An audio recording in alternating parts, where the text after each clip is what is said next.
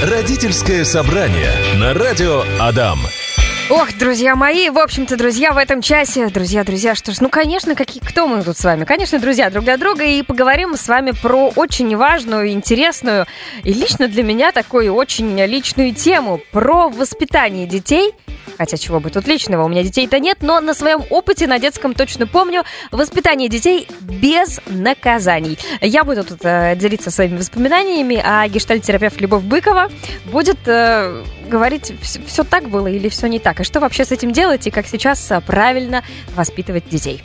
Всем привет, добрый день, и давайте начнем. Давайте. А, традиционная история. Мне кажется, раньше такое было вообще сплошь и рядом, везде и всяко. Двойку получил, домашку не делаешь, не пробираешься, подрался с кем-то, вот прям постоянно это происходит и папа достает какой-нибудь армейский ремень. С железной бляшкой, да? Да, да, да. Или просто вот либо он ее достанет и там на дверь повесит, и все, у всех уже прям кровь в жилах стынет. И там, не знаю, тапочек мама возьмет, или там полотенце какое-нибудь, ремень от халата, что-то такое. И вот если прилетит один раз, то точно потом помнишь. Я на своем мягком месте это помню. Mm-hmm. И вот на самом-то деле, я честно скажу вам, что я такой, ну, может, конечно, мне так кажется, но мне кажется, что я была таким очень не сильно проблемным ребенком. Училась я на 4 и 5, но иногда у меня были тройки. Ну да, прибираться я не особо хотела. Ну, наверное, со всеми такое бывает. Но так, чтобы прям получать ремнем, да вот, не знаю. Не заслуживала, да? Мне такого? кажется, что нет. Но опять же, мне кажется, что это просто была такая очень сильная усталость родителей в то время, потому что, ну, тяжело было абсолютно всем в 90-е, и, наверное, просто не хватало каких-то сил вот поговорить. Ну, вообще, в принципе, а, хочется сказать о том, что любой э, выход э, родителей из себя, да, э, любое применение физических э, наказаний по отношению к ребенку на самом деле является э, в тот момент бессилием родителя перед сложившейся ситуацией. И то есть э, раньше, э, правда, у нас не было культуры договариваться с ребенком, да, то есть у нас э, было точно ну, понимание, такой парадигмы, что э, взрослый это власть, авторитет, и он э, главный. И ребенок э, всегда был э, в подчинении, в послушании, потому что у наших родителей, правда, не было времени, не было возможностей, не было подкрепления а, там, со стороны вообще культуры общения с детьми, каких-то навыков, а, которыми мы владеем сейчас, да, то есть сейчас у нас есть тонны литературы, вебинаров, да, мы можем слушать психологов.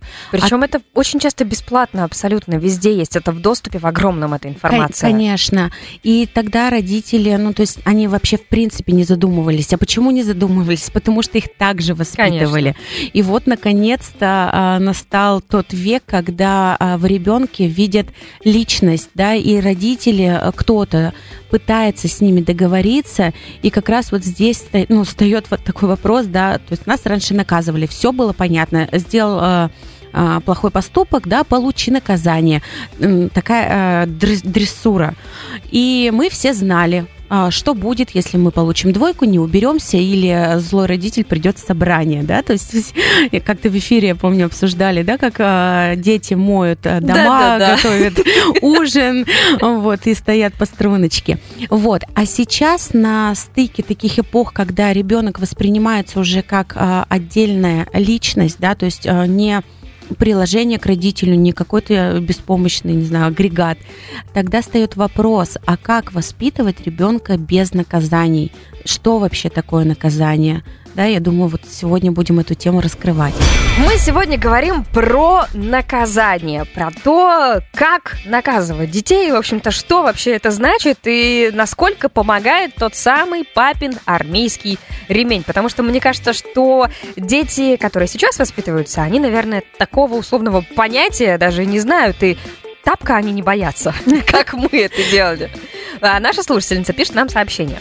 А, раньше хоть и лупили тапками, зато хотя бы давали какое-то воспитание. Сейчас жопку готовы всем, о, простите, а, расцеловать, получается, детей непонятно что, и все испотаченные.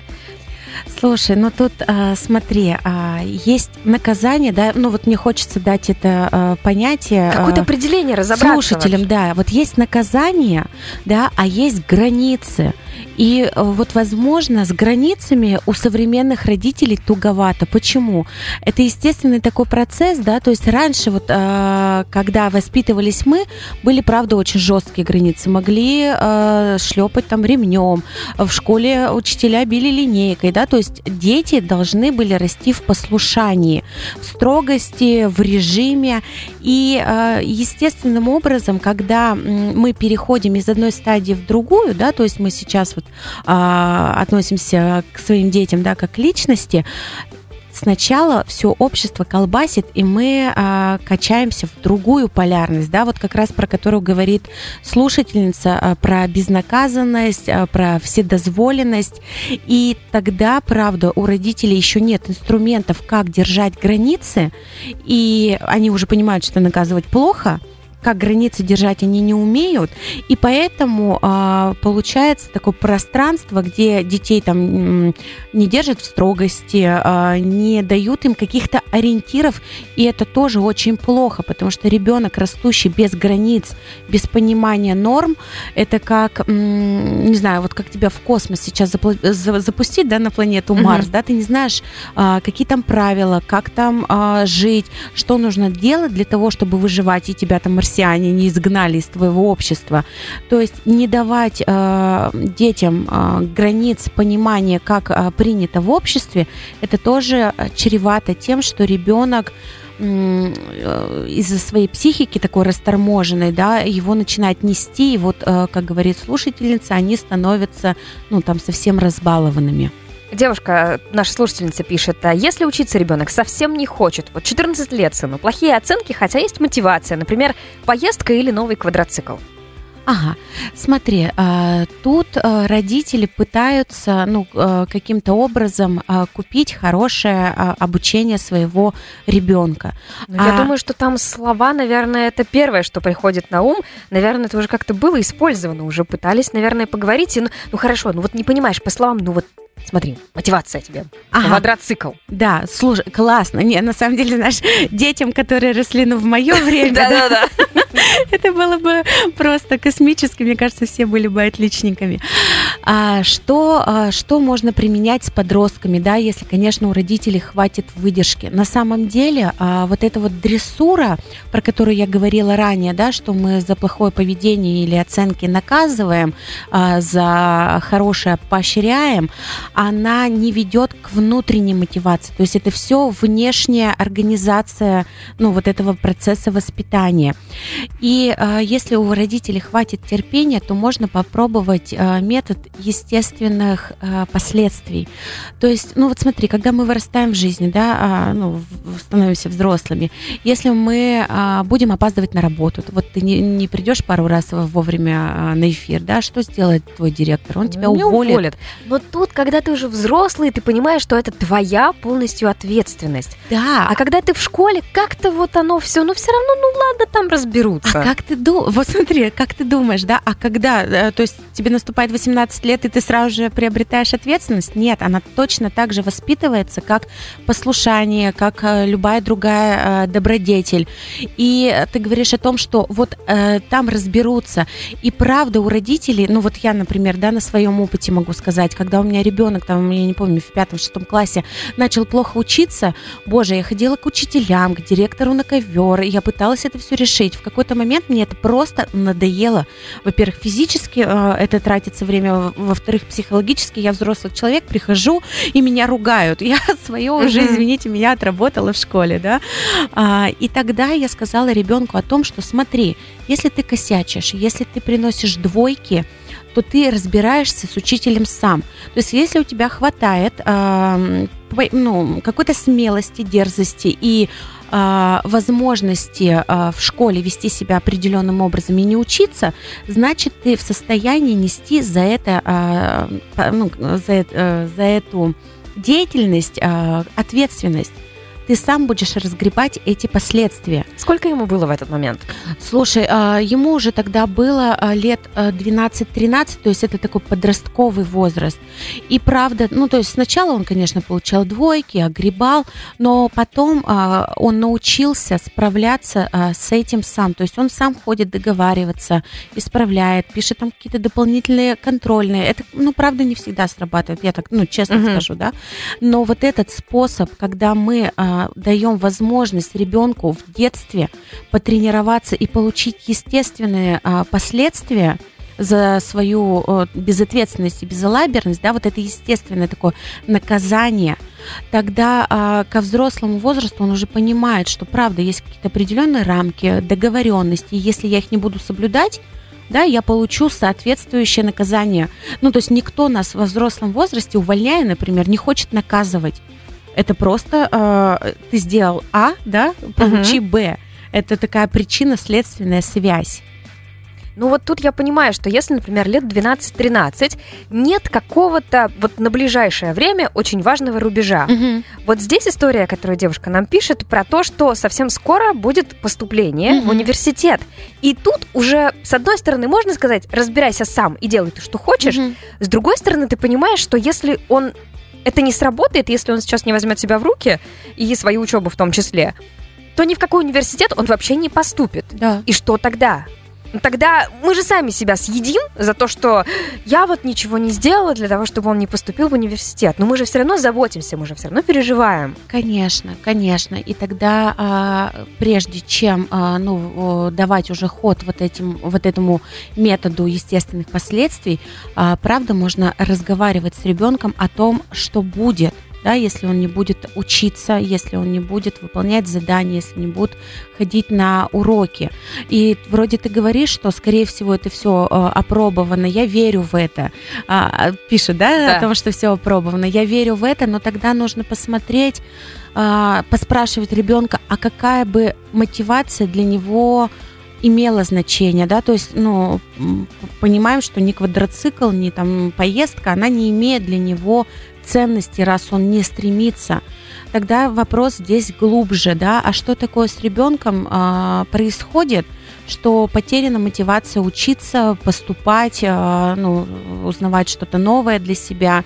И, ну, здесь бы я уже на уровень глубже бы спустилась, спрашивая, что происходит в его жизни, почему так, да. То есть за Э, отсутствием, на самом деле, мотивации, вот как говорят, да, он у меня ленивый ребенок, да, он такой способный, но такой ленивый.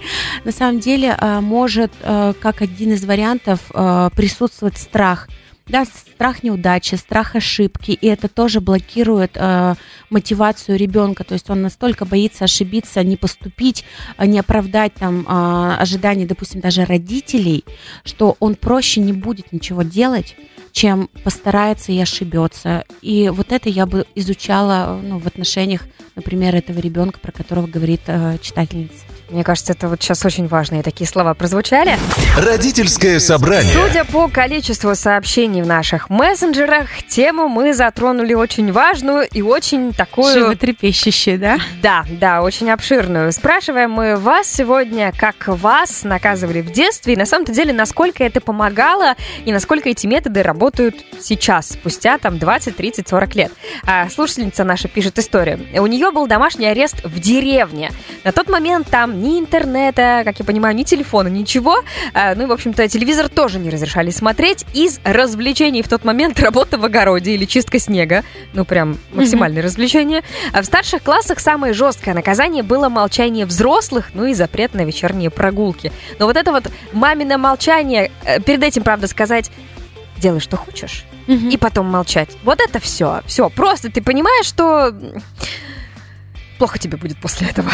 Мне очень хочется сейчас а, немножко дать кусочка психологии ну, слушателям, да, что такое игнорирование, потому что я а, ну, по себе знаю, знаю, а, что а, люди, родители пользуются этим методом до сих пор, да, как это влияет на психику ребенка. Немножечко вот прямо ликбез маленький. Mm-hmm. Когда ребенок рождается, а, он единственное, что может, а, кричать. Да, таким образом он зовет к себе своего взрослого. Для чего? Для того, чтобы о нем кто-то позаботился, потому что он не в состоянии сделать это для себя сам. И если никто не откликается на его зов, тогда ребенок, естественно, ну, если вот мы возьмем там дикую среду, да, то ребенок умирает а, потому что нет рядом взрослого, то есть а, его зов а, остается проигнорирован. И это, ну, такая витальная базовая потребность ребенка любого быть услышанным и быть в диалоге. Что делают родители, когда они игнорируют э, ребенка, да, то есть они прерывают вот этот его зов и делают его ну, тем самым пустым местом. Знаешь, это когда в одной квартире находится мама, которая обиделась, да, на ребенка ребенок, и вот они ходят параллельно, да, э, сквозь друг друга словно. И таким образом ребенок э, в любом возрасте ощущает э, то чувство, когда его словно ну, нет. И э, многие там мои клиенты говорили, да лучше бы она меня там ремнем этим солдатским ударила, потому что это хоть какой-то контакт и э, признание, что я есть, я видим. Вот, поэтому мне хочется сказать, пожалуйста, не игнорируйте своих детей. Если вы обиделись, говорите о том, что вы злитесь. Даже если вы закричите, а, это все, ну, всяко лучше, чем если вы будете молчать там, неделями, днями, месяцами, потому что это очень травмирует э, психику ребенка. Но мне кажется, этому очень, это очень просто. С одной стороны, если тебя бесит, скажи. Но даже во взрослом мы общаясь не только с детьми, а между взрослыми, мы очень часто делаем то же самое. Конечно. Я обиделась, все, пожалуйста, меня не трогайте, вот отстаньте от меня, я не хочу ни с кем разговаривать. И с одной стороны, мне кажется, вроде я за это время, наверное, успокоюсь. Я, может быть, не скажу чего-то лишнего, того, mm-hmm. что я могла бы на эмоциях сказать, а, и просто вы меня не трогаете. С другой стороны, а может и стоило бы это сказать или нет? Вот тут такие две грани очень Слушай, важные. очень легко и просто. Ну, то есть у меня бывает, например, с моими детьми, да, так mm-hmm. по личному опыту. Я просто говорю, меня не трогайте через 15, ну, 15 минут uh-huh. меня не трогайте. Через 15 минут, или там, как, там для маленького, я говорю, вот когда закончится мультик, потому что он еще не uh-huh. понимает, да, временные промежутки, я вернусь да, то есть я говорю о том, что вот именно в этот момент, на это а, время меня не нужно трогать, потому что, правда, а, когда наша психика, она ну, такая уже обесточена, нет ресурсов, да, мы, правда, можем, мы не то, что можем, мы обращаемся к нашему а, такому рептилоидному мозгу, да, инстинктивному, и что мы и ударить можем, да, и закричать можем, и всяких делов наделать, потому что а, сил нет, а, не работает такой уже взрослый, да, мозг, и мы э, действуем только на инстинктах. Поэтому э, говорим о том, что меня не трогаем определенное количество времени, и я вернусь через э, такой-то промежуток. Мы сегодня с Любовью Быковой говорим про наказание детей. Стоит ли вообще лупить их тапками, ремнями, вот теми самыми армейскими, насколько это помогает. Я честно вспоминаю, вот когда я получала ремнем, ну да, мне становилось очень страшно и обидно. В этот момент я, конечно, приберусь, но вот так, чтобы это прям в долгую работало. Да нет, есть сообщение тоже от нашей слушательницы. А, пишет она, меня мама все детство лупила тапком, а я все равно плохо училась. Не получалось, говорит, у меня учиться лучше, хотелось гулять, но так ее боялась, со всех сил старалась. Угу. Очень жаль, особенно вот это последнее, да, что э, слушательница старалась изо всех сил, потому что для ребенка на самом деле э, потерять э, там любовь родителей, да, это, ну, страху смерти подобно, потому что это те взрослые, которые о нем заботятся. А ребенок, он физически, морально, эмоционально, э, всяко разно, он зависим а, от родителей.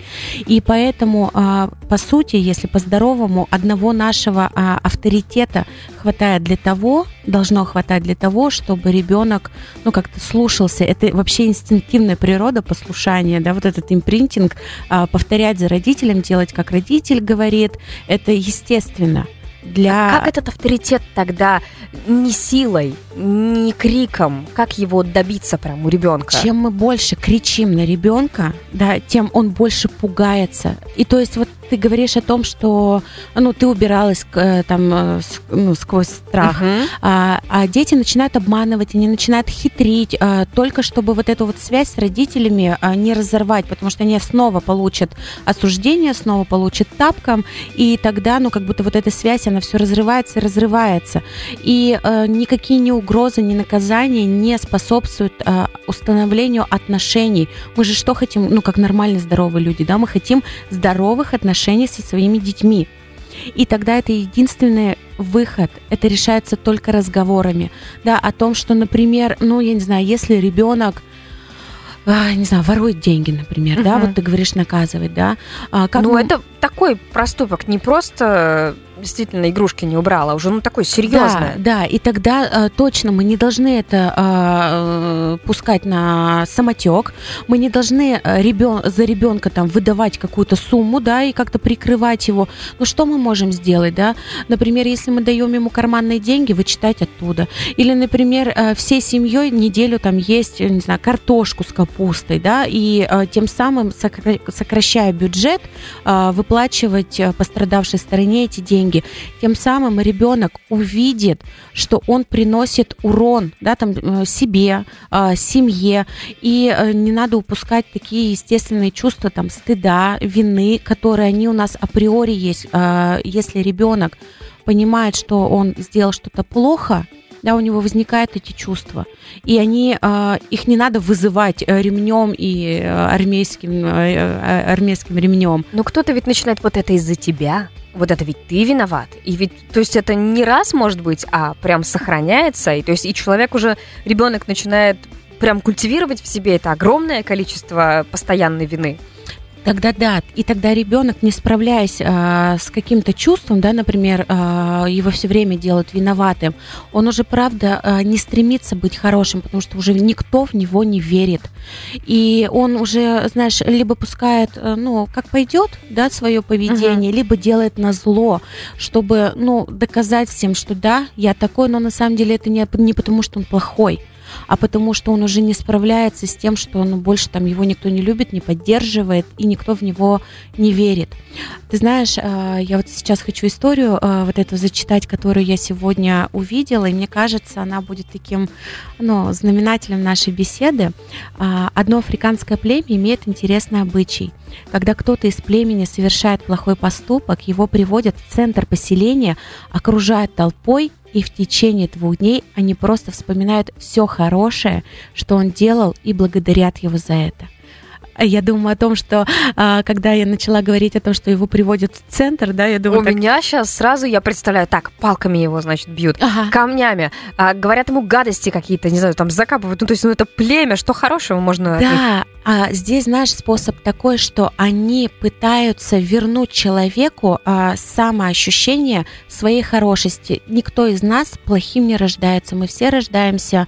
А, хорошими, а, нуждающимися в заботе, в принятии, в любви и а, ну такими там не знаю там плохие а, совершающими плохими поступки плохие поступки нас делают ну какие-то обстоятельства, ограничения, страхи, да, невозможность здорового выбора, и тогда вот это вот племя, что оно делает? Оно возвращает ценность человеку, что он сам по себе по природе хороший. И тогда человек вспоминает о том, что правда он хороший, и он может э, совершать хорошие поступки, может как-то взяться за себя, да, за свое э, поведение и делать правильный выбор. И тогда, я думаю, родителям можно попробовать такой способ не наказания, не указывать на то, что он делает плохое, Говори. Нет, я, ага. я, я слушаю. Ага, а как-то ну, помочь а, ребенку осознать, что он в состоянии а, справиться с этим поступком сам. То есть взять за него ответственность, исправить, что у него хватит внутренних и физических, моральных сил и поддержать его в этом на каком этапе это должно быть? Ну, то есть я понимаю, что если, например, человек постоянно делает какие-то гадости, а, он уже доходит до каких-то пределов, и в этот момент мы такие, ну, здравствуй, давай мы начнем тебя хвалить и говорить, какой ты прекрасный. Это, наверное, тогда сработает или нет? Либо это нужно делать, когда человек только-только начинает вот вступать на ту какую-то скользкую дорожку и как-то перехватить его в этот момент? Слушай, выступаем на скользкую дорожку, мне кажется, с месяцев шести, когда там есть какая-то более-менее... Когда сами подскользнулись на том, что сделали? Да-да-да. Вот, ну то есть уже с шести месяцев э, мы можем, ну как-то начинать воспитывать ребенка, да, то есть э, ну, это, конечно, сейчас так э, очень м, грубо сказано угу. воспитывать, да, потому что ребенок еще находится в неосознанности. Но, например, показывать, да, когда он, э, дети там шлепают маму по лицу, да, часто дерут волосы, да. можно показывать, э, что мне больно, да, и я хочу, чтобы со мной ласково, показывать ребенку, как можно гладить, вместо того, чтобы, да, в ответ начинать бить ребенка, пытаясь объяснить ему, что это больно. Ну, то есть ребенок не угу. понимает, да, он понимает, что ему больно больно. Вот, то есть воспитывать а, вот эту вот самодисциплину, уважение к чужим границам а, с самого рождения. Ну и еще один такой вопрос. Вот если, например, меня в детстве полупливали тапком. Я mm-hmm. не скажу, что это было прям постоянно, каждый день, нет. Но периодически иногда такое случалось. И когда меня сейчас во взрослом возрасте спрашивают, а будешь ли ты бить своих детей, mm-hmm. ну, бить, конечно, это очень так грубо и плохо звучит, ну, там, тапком, допустим, да, за какой-то такой проступок, э, первая моя мысль, ну, конечно, нет. Но mm-hmm. если я сама на своей шкуре, грубо говоря, поняла, что это неприятно, больно и обидно, то, конечно, я постараюсь сделать все для того, чтобы не делать этого со своим ребенком. Но какова вероятность? То есть, но я не могу, опять же, на 100% сказать, что никогда этого не будет. И какова вероятность того, что это не будет? Слушай, но это правда большой труд оставаться взрослым, да, то есть не включать вот этот э, рептилоидный мозг и не действовать э, инстинктивно, когда э, ребенок нас выводит или что-то не получается. И э, я не могу тебе сказать, какова вероятность. На самом деле, если мы, а, вырастая а, в критических таких ситуациях, когда наша психика обессилена, ресурсов нет, мы правда действуем так, как заложили а, ну, вот, э, по программе нашей родительской, можем и тапками, и ремнем, и всем чем угодно. Ну, то есть здесь задача взрослого оставаться все-таки взрослым и помнить о том, что нам важно в отношениях не дрессура, да, не а, наказывать ребенка, не делать из него какого-то там беспомощного или злого плохиша. Нам ну, вы, ну, важно выстроить отношения а, доверительные, любящие, когда мы можем говорить друг другу о том, что, слушай, вот ты делаешь вот так, да, и мне больно от этого, да, мне неприятно, мне приходится сталкиваться с такими-то и такими-то проблемами. Давай подумаем, как можно это решить. И, наверное, все-таки нужно это действительно практиковать не тогда, когда ребенок уже там вырос, ему 18, и, и всю жизнь тапка использовался, а потом, а давай, слушай, поговорим. в смысле? Ну, конечно, да. Поэтому надеюсь, что очень э, сегодняшняя беседа вам помогла, и в нашем телеграм-канале мы проводили опрос. Получали ли вы в детстве ремнем или тапком по мягкому месту, и 84% опрошенных сказали, что да. Печальная статистика. Да, пусть э, ваша психика будет в порядке, и ваши мягкие места тоже. Любовь Быкова сегодня гештальтерапевт была у нас в студии. Тебе огромное спасибо за такую важную душевную беседу. Спасибо вам. Родительское собрание на радио Адам.